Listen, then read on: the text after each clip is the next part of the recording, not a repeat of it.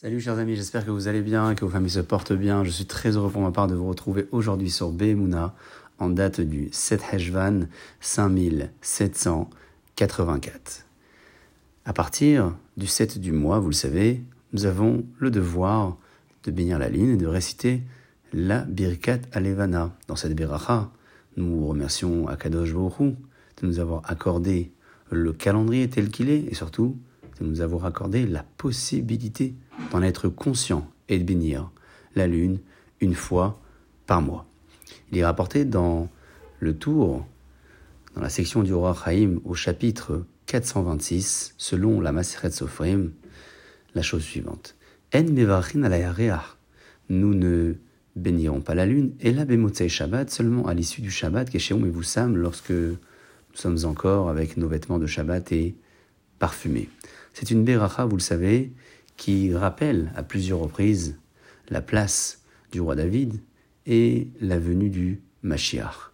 Le Sefer Ta'amir Aminagim, qui explique donc les différentes traditions, nous dit que la lune rappelle d'une certaine manière le Mashiach et le roi David, puisque parfois on la voit et parfois on ne la voit pas.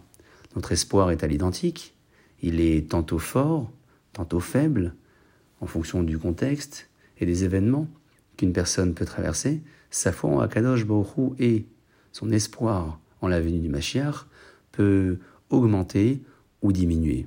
Voilà pourquoi nous avons dans cette Beracha, à différents moments, le rappel du roi David et du Mashiach qui fait partie de nos fondamentaux dans la Emouna.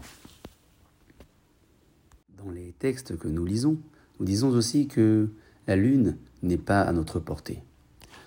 Peu de temps après le 21 juillet 1969 et la montée de Neil Armstrong sur la Lune, des disciples sont venus voir le rabbi de Lubavitch pour lui poser la question au sujet de cette euh, partie de la Beracha dans laquelle nous disions, au moment de bénir la Lune, que nous ne pouvons pas l'atteindre.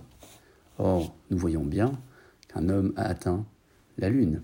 Le rabbi avait répondu à cela en disant que c'est surtout au moment de la Beracha et au moment de bénir Akadosh Borou et bénir la Lune et le calendrier que nous disons qu'il nous est impossible de l'atteindre et de la toucher.